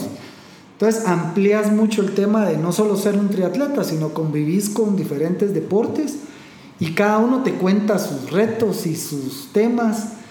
Eh, algo bien importante también conoces a mucha gente, sana sobre todo, interesante, que antes dentro de tu círculo, de donde te moves, e importante el network de, que necesita uno naturalmente dentro de tu giro familiar de negocios, etc. Tenés que tener. Porque un empresario que esté sentado en el mismo lugar, oyendo a misa los domingos, oyendo a su grupo, los, y de ahí no se mueva. Complicado que, o a no ser que tengas para poner vallas por toda Guatemala, pues a contarle a todo el mundo. Tenés que moverte. Y este es un deporte que te digo, que te pone a muchos empresarios, a mucha gente que está en las mismas que vos, con ideas creativas de generar negocios, los que ya tienen sus negocios maduros con mucho tema social de ayudar, cosa muy interesante. También en triatlón se da, se da el tema de que como son deportes, la larga distancia crea una ansiedad. Eso es algo que es interesante que lo vas reconociendo poco a poco se vuelve una adicción al dolor, al sufrimiento y a esa adrenalina que sentís dentro del deporte. Que al final del día hay que encauzarla hacia el bien, porque mucha gente que llega también con en este deporte hay mucha gente que ha tenido problemas de drogas, de problemas de diferente tipo de ansiedad que la mata con el deporte. Mm, Y por esta ansiedad que te genera el negocio y todo, te volvés de los locos de la triatlón porque te crea una ansiedad a volver a entrenar y volverte a sentir cansado, dolorido y ponerte otro reto. Entonces, esa comunidad es así. o sea, toda la interesante. y, va, y bueno, y te vas conociendo y vas intercambiando experiencias y bien interesante, ¿verdad? Y ahí caemos al tema de que sí te mejora tu estilo de vida, no solo físico y mental, obviamente, te genera un, en mi caso, ¿verdad? personal, un acercamiento con mi familia. Y, y el giro de tus amigos van en- en- encauzados hacia lo que estás haciendo, generando una vida sana, Ajá. un estilo de vida sano, priorizando obviamente tu negocio, ¿verdad? Pero no uno más que el otro, sino volviéndolo todo ya un tema de, de un balance sano, que esté el negocio, esté el deporte, sobre todo tener eh, la familia involucrada en, todas, en todo lo que estás haciendo, porque forma la parte más importante al final de, de lo que uno quiere tener y que va a estar con vos toda la vida, que eso es lo más importante. Tiene que estar ahí. Y el cuarto es lo que vos sigas, vos creas ya a nivel espiritual. Es parte de este tipo también de, de- del balance que uno tiene que tener y, te, y, te lo, y sin querer, al hacer estos esfuerzos y todo, como que te lo representan muchas cosas de la naturaleza y cuestiones que al final, y decís, tiene que estar aquí presente Ajá. y se vuelve otra parte interesante de lo que antes uno no hacía y ahora lo hago. Y lo haces con tu familia y todo y, y se va creando esa, ese atractivo que mucha gente quiere seguir y Es hacer. una armonía, una armonía Es que al final, todo lo que está haciendo. al final del día, creo dentro de lo que lees, experiencias de viajes y todo, y lo que te dicen los medios y todo, es eso, fíjate, encontrar el, el- ese balance que te da una satisfacción de, de- de sentirte lleno, no por dinero, ni no por ser el mejor atleta, ni no por creerte el mejor papá, ni no porque voy a una iglesia o, o que siga yo algún tipo de religión, no. Cada una de estas partes te tiene que llenar independientemente de lo que con, él, con ello conlleva un esfuerzo, una disciplina, una persistencia por lo que para vos sea importante pegarle. Esa meta, va, pegarle a cada una en, en cualquiera de estos cuatro balances, pero que el resultado de todo este manejo de que es complicadísimo y todo el mundo sabe que es bien complicado, llevarlo a una armonía, a un eh, balance, porque a veces se te va uno, ¿verdad? decaes de uno, hay que trabajarlo nuevamente para volverlo a, a- subir y llevarlo, ¿verdad? Porque los problemas siempre se van a dar a nivel personal, emocional. El tema emocional es complicadísimo porque te daña a todos los demás, Sí, ¿verdad? definitivamente. Saberlo, balancear, en sí, nunca terminas de aprender, pero la idea es estar ahí sí que en la jugada, tratando con voluntad y, y- y aprendiendo de qué manera puedes estar llevándolos todos, no al mejor nivel, no por, de- por quererme volver, llenarme de temas materiales o cuestiones materiales, dejar que los otros se me vayan. Que no es la regla, pero suele suceder, ¿verdad? Cuando te enfocas en una cosa, tenés que bloquear todo lo demás y te vas tan enfocado a esto que todas estas cosas importantes de las que hemos estado hablando las puedes llegar a perder. O se te desbalancea este, este tema. Entonces, ahí sí que es de, de, de- de llevar, de llevar este balance. Eso te digo yo que hasta el momento me crea la felicidad que hoy por hoy creo tener, porque siempre hay cosas que te pueden mejorar todo, ¿verdad? Pero que gracias a Dios eso es lo que te da la- una plataforma para estar tranquilo, Sí. ¿verdad? Contento Y funcionar bien en todas las y áreas. ser funcionable en todas las áreas. Mire, Mario, ¿cómo es un, un día normal para usted? Un lunes, digamos. Los lunes. Bueno, el lunes es un día de descanso de- en temas de deporte, pero te digo, un día normal es levantarse, que tenemos tres hijos, uno de 17, 13 y, y la nena de, de 11. Levantarnos, eh, eh, acompañarlos a desayunar tempranísimo, porque el bus pasa a las 5.45 ya nos quedamos con los, los dejamos y ya nos vamos a entrenar con mi esposa. Sea que toque bicicleta, vamos a hacer ciclismo, eh, regresamos, desayunamos juntos. Ese es un tema de donde platicás. Para mí es lo que te diría el, el- el momento sagrado del día, donde compartís con tu esposa ese ratito de platicar cualquier cosa que querrás hacer, ideas del negocio nuevas o con los niños que no están y no están oyendo lo que estás platicando. Si alguno necesita refuerzo en algo, cómo hacerlo con ellos. Interesante. Eh, hacer nuestro plan de la semana. Ponemos unos letreritos ahí de decir, este fin de semana vamos a subir un volcán o Ah, vamos a hacer.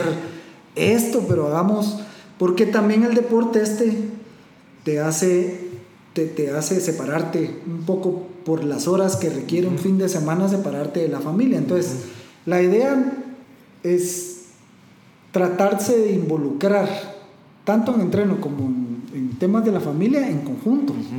Entonces, ahora lo hemos hecho eh, de esa manera. Entonces, hacemos nuestros planes de la semana, del fin de semana, de que todos individualicen lo que tengan que individualizar de si tenés partido de fútbol, está bueno.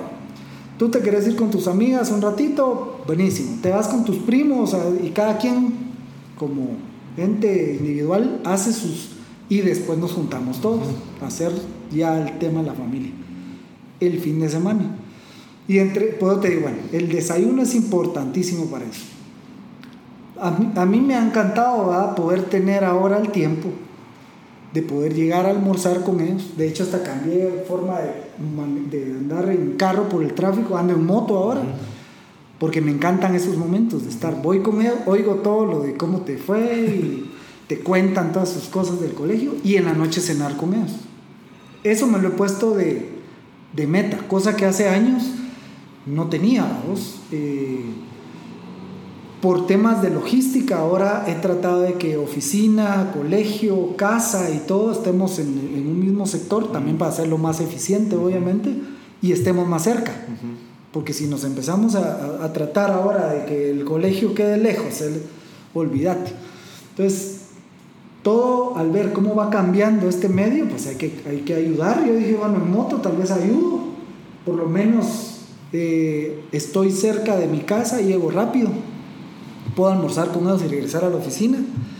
Igual en la tarde regreso, estamos, paso a entrenar más rápido, puedo estar entrenando, termino y me voy, ceno, cenamos con mi esposa también juntos y entrenamos juntos. Entonces la idea eso de estar conviviendo todo el tiempo y hacer nuestro tiempo eficiente es, creo yo que siempre, has- ahora se ha vuelto un objetivo de cada vez estar mejorándolo y, y estar compartiendo ahí. Eso te diría que es un día normal, compartir, tratar de compartir lo más que pueda con ellos. Y alrededor de eso, obviamente, en la parte profesional, estar buscando eh, convivir con nuevos empresarios, eh, buscar reuniones todo el tiempo, alrededor de todo lo que te acabo de comentar, y desarrollar nuevas tecnologías, eh, capacitarnos, buscar viajes interesantes que sean de capacitación para el negocio. Y los viajes recreativos ahora se vuelven de competencia, porque buscamos un lugar ahora para ir a competir, pero que al mismo tiempo a la familia en general nos haga después de la competencia quedarnos unos días A conocer. eh, Ajá, y compartiendo todos, ¿verdad? Entonces, eso te diría yo que sería nuestro objetivo de vida de aquí en adelante. Qué bonito. Gozarse juntos estas experiencias y no, no te diría que, que hay más que ayudar obviamente también en las familias, siempre uno antes de, de, pensar en quisiera todo esto material, hay que voltear a ver y ver quién necesita también ayuda. Consejos, platicar, compartirlo y todo, más de volverte muy individualista. ¿va? Eso creo yo que también por ser primer hijo, siento también esa responsabilidad siempre, de estar volteando y ver cómo están mis hermanos, cómo está la familia, cómo están todos y, ir como que tanto del lado de mi esposa también como el lado nuestro, ver que todos estemos en las, en las mismas, y si no ayudarnos, Ahí te digo yo en resumen, esa es nuestra, nuestra, nuestra vida, lo que hacemos.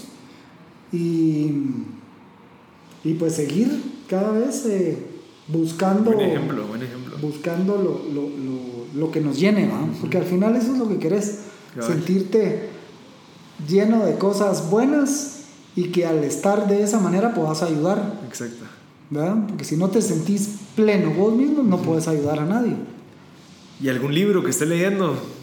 Ahorita, de hecho, un, un amigo eh, comentando todos estos temas en, una, en un almuerzo, me dice, mira, fíjate que, hablando del tema de, em, em, empresarial, me comentaba, me dijo, mira, hay un libro bien interesante, me habló y le dijo, ese está buenísimo, se, llama E-Myth, que es donde habla, creo que te, te comentaba al principio, habla de, de cómo una persona que empieza un negocio tiene que conocer cuáles son sus habilidades y situarse dentro de ese rol que cada persona tiene.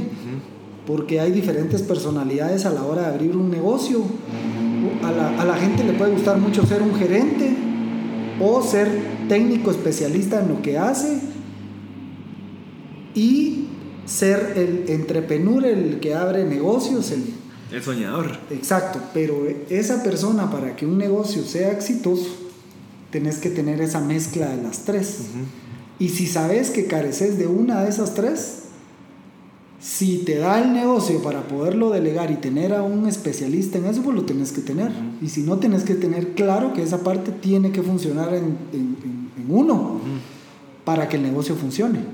Y obviamente habla de muchas cosas y de ejemplos que esta, esta quien escribe el libro ha sido asesor en muchos negocios de, de Estados Unidos, él y su empresa, y donde se ha dado cuenta que esos roles y personalidades que tiene cada persona cuando empieza un negocio, eh, los tienen que encauzar para que entiendan, ¿verdad? Que el concepto de un negocio es no enfocarte en solo la parte del negocio que para vos esa es tu ventaja o tu especialidad, porque pues, se te puede venir, aunque sea muy buena idea, con muchos clientes, pero puedes decaer con todas las áreas que no te gustan.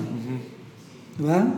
Porque así, eso es lo que pasa con los empresarios. A uno, el que empieza un negocio porque hay una parte del negocio que te fascina.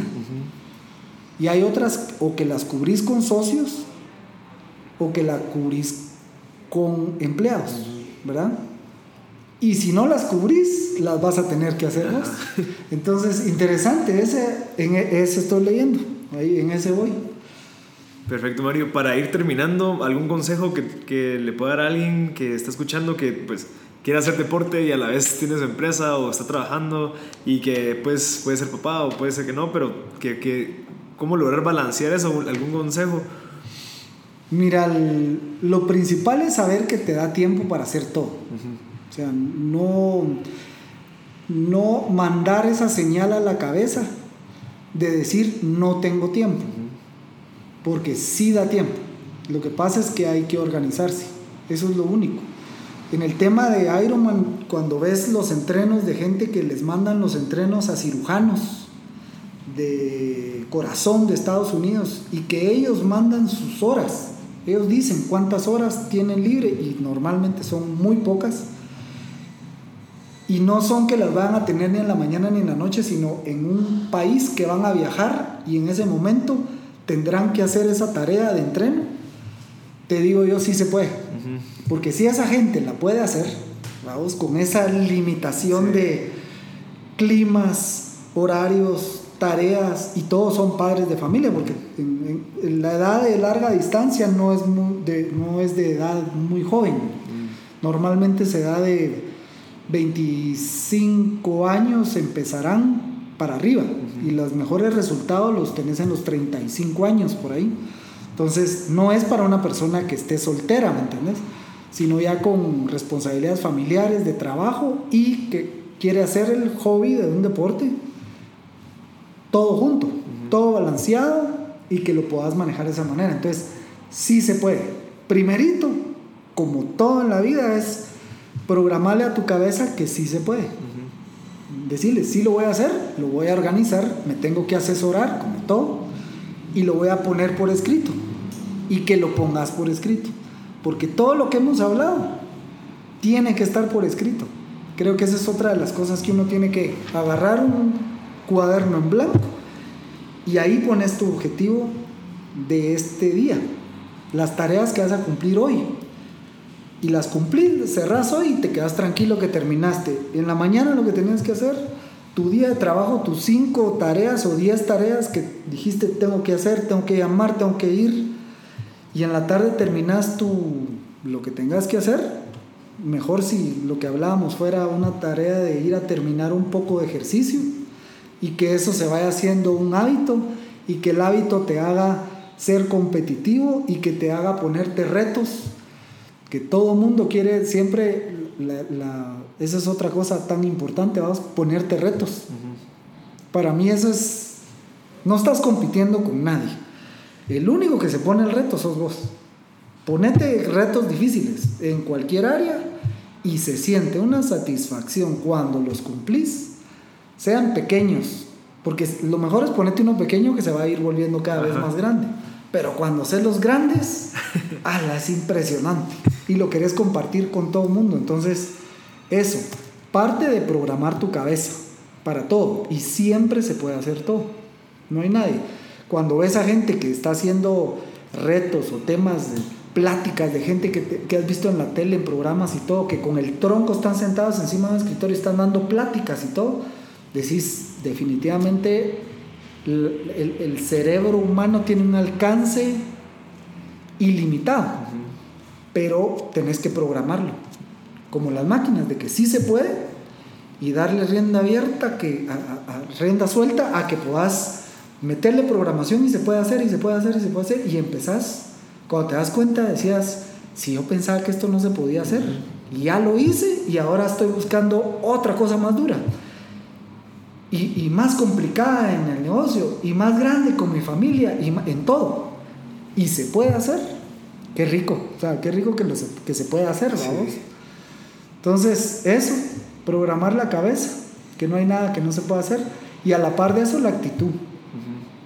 Tenés que tener una actitud que cuesta. No digo que sea fácil estar, a nadie es eh, fácil estar contento todo el tiempo, pero el programarte que tenés que asumir cualquier tipo de, reto, positivo o negativo, con una buena actitud, va a cambiar por completo el resultado de lo que, de lo que se deba.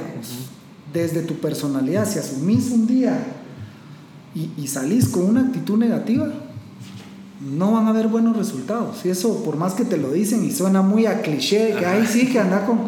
Así es a la hora de programarte estos retos. A la par de la programación va la actitud. Y muchas veces uno con carácter fuerte, obviamente, porque cuando también te reconoces como líder y como la responsabilidad que estás tomando y todo, no podés tener una actitud de andarte riendo todo el tiempo y andar con... ¿verdad? Pero internamente tu actitud sí es buena. Tenés que pensar, a veces hay días, como, como todo mundo tenemos, y con tu esposa tampoco es que estés del día contento ni nada, pero al final del día sí tenés que tener una buena actitud porque vas a empezar otra cosa al día siguiente.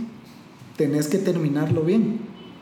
¿Verdad? Y eso te diría yo, ¿verdad? Con lo poco que yo te pudiera aportar, es lo que, lo que lo lleva a uno hasta donde estoy el día de hoy y, y, aprender mucho más de, lo, de, de las pocas experiencias que a mis 46 años tengo, vamos. Esperemos que se siga aprendiendo todos los días mucho. Perfecto, Mario. Muchísimas gracias y gracias por compartir todo este conocimiento que, que a mí me está sirviendo y estoy seguro que a la gente que lo está escuchando pues le va a servir más. Y espero pues en seis meses, siete meses volver a entrevistarlo, que me cuente algo nuevo, que haya hecho otro tipo de Ironman, una super carrera, super maratón. Y así pues siempre estar motivándonos y, y lo le recomiendo que siga con esa energía. Eh, se nota que tiene una energía increíble, eh, los, los retos que se pone, la actitud que tiene, entonces siga motivando a su familia, a sus seres queridos cercanos y pues aprovechando estas herramientas de poder compartir este contenido, pues, pues esperemos poder llegar a, a, bastantes jóvenes y a señores que, que necesitan esa motivación. Buenísimo. y gracias. ahí sí que te felicito por, por la iniciativa que tenés. Excelente idea porque con la vida tan corta de tiempo y todo, y, no se puede a veces, eh, aunque querrás, ¿verdad? Decir, voy a leer mucho, que es la manera de eh, ahí sí que enriquecerse o que tengas muy limitado el tema de viajar y todo, esto de, de oír experiencias de alguien más en tu propio tiempo, buenísimo. Perfecto, Mario. Muchísimas gracias y éxitos. Está bien. gracias, Mario. Muchas gracias por haber sintonizado M Podcast. Este fue el episodio número 5 con Mario López. Yo sé que estuvo un poquito largo, eh, pero logramos obtener y concluir con, bueno, con buen contenido valioso que les puede servir y poner en práctica casi todos los días. Eh, por favor, compártanlo a la gente que creen que les puede servir, que les puede cambiar la vida. Así que por favor, sigan escuchando los demás episodios y muchas gracias por haber sintonizado M Podcast.